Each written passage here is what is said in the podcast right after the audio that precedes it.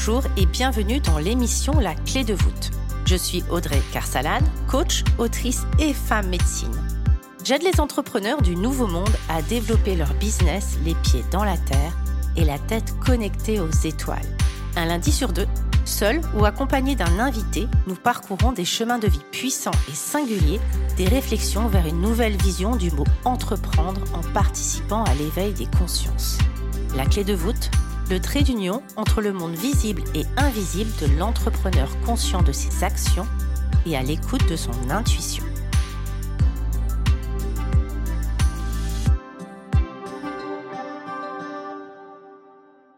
Bonjour à tous et bienvenue. Cette semaine, je voulais vous parler de croyances. Longtemps, on leur a mené la vie dure. Ne pourrait-on pas changer notre regard sur les croyances, sur nos croyances Peut-être qu'elles avaient des raisons d'être, et aussi peut-être faire preuve de davantage de bienveillance vis-à-vis de ces croyances, commencer à co-créer avec elles plutôt que de vouloir les écraser à tout prix. D'ailleurs, au juste, qu'est-ce qu'une croyance? Une croyance est un processus mental expérimenté par une personne qui adhère à une thèse ou à une hypothèse de façon qu'elle considère comme une vérité, indépendamment des faits, ou, dans l'absence de faits, confirmant ou infirmant cette thèse ou cette hypothèse. Ainsi, les croyances sont souvent des certitudes sans preuve.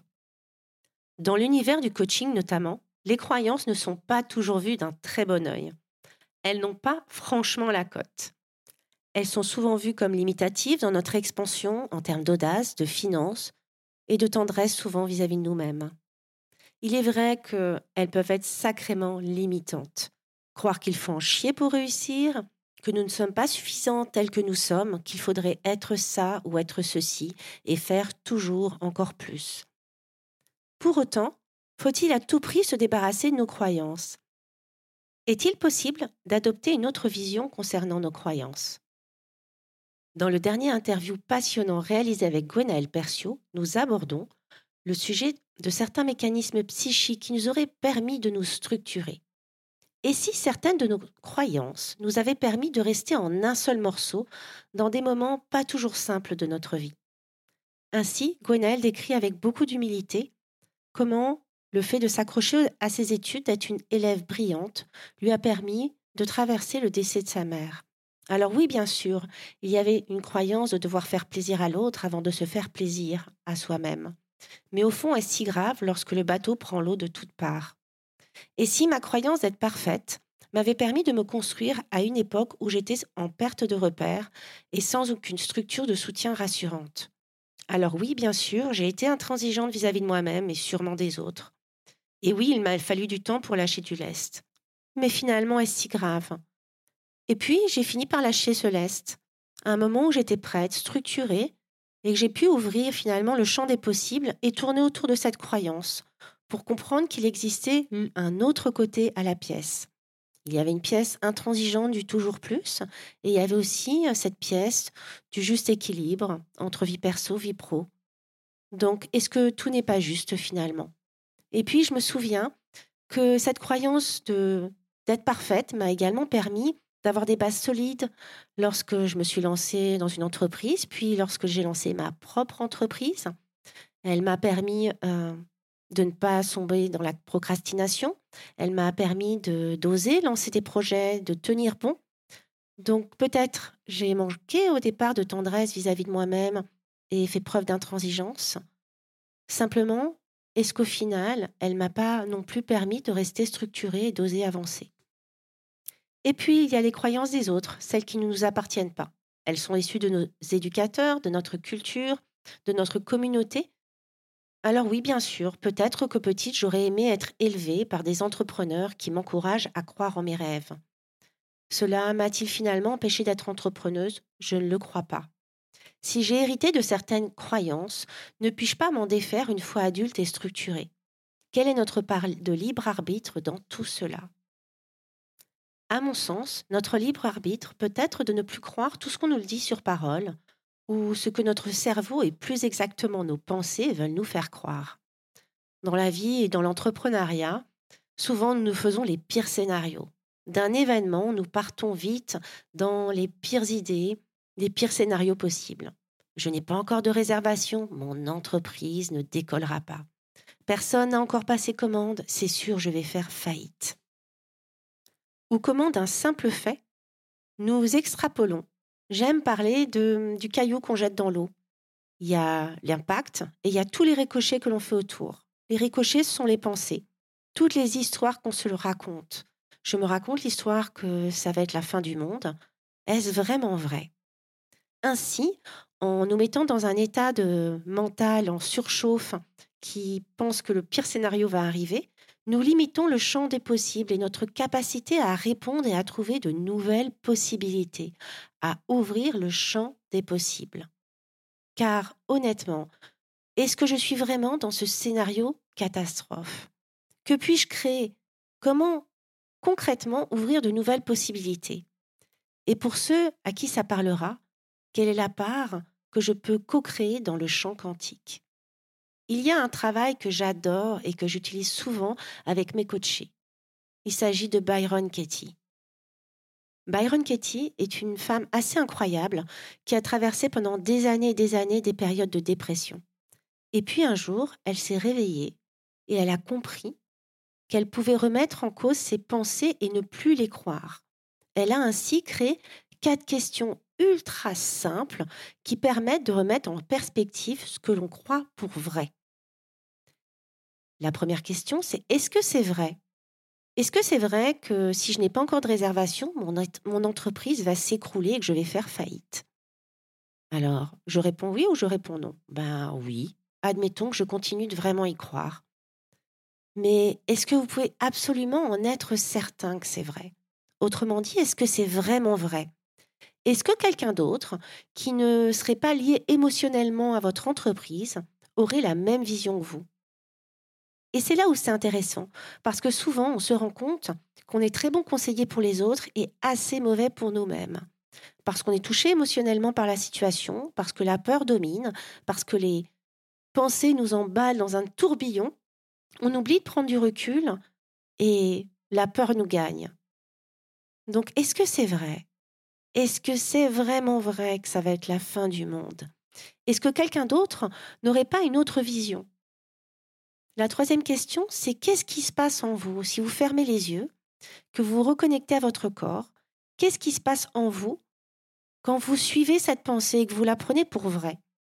Si vous pensez vraiment que vous allez faire faillite, qu'est-ce qui se passe en vous? En général, ce pas les sentiments les plus agréables. On voit de l'oppression, on a envie de baisser les bras, on a peut-être aussi de la déprime. Bref, il y a des, souvent des, les taux vibratoires qui est relativement très bas.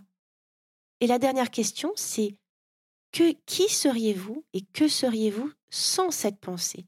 Et si cette pensée n'existait pas, qu'est-ce qu'il pourrait se passer dans votre vie?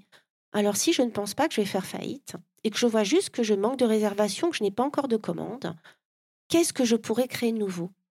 Je peux peut-être regarder dans mes axes de communication, je peux peut-être regarder ma vente, je peux peut-être contacter les personnes qui ont déjà passé commande auprès de chez moi et faire un questionnaire, une enquête. Bref, comment puis-je rebondir? Car au fond, l'entrepreneuriat, c'est ça, savoir rebondir. Nous avons des cycles. Il y a le cycle, il y a des cycles qui sont gays, où on est en pleine expansion, plein d'idées, où les commandes arrivent, où les idées créatives ne cessent de germer. Et puis, par moments, on a des moments où on est un peu plus dans la lassitude, dans la fatigue et puis où notre entrepreneuriat peut-être fonctionne un peu moins bien. Notre capacité d'entrepreneur réside à accepter ces différentes phases et à s'adapter aussi, à accepter de prendre du temps lorsqu'on est fatigué pour renouer avec sa créativité et retrouver des idées, et à se réinventer. Car c'est ça aussi l'entrepreneuriat, c'est aller découvrir des pépites qui sommeillent en nous. Bref, j'adore ces quatre questions. Elles nous permettent tout simplement de prendre du recul. Mais alors, du coup, j'ai pris conscience que j'avais des croyances. J'ai identifié cette croyance.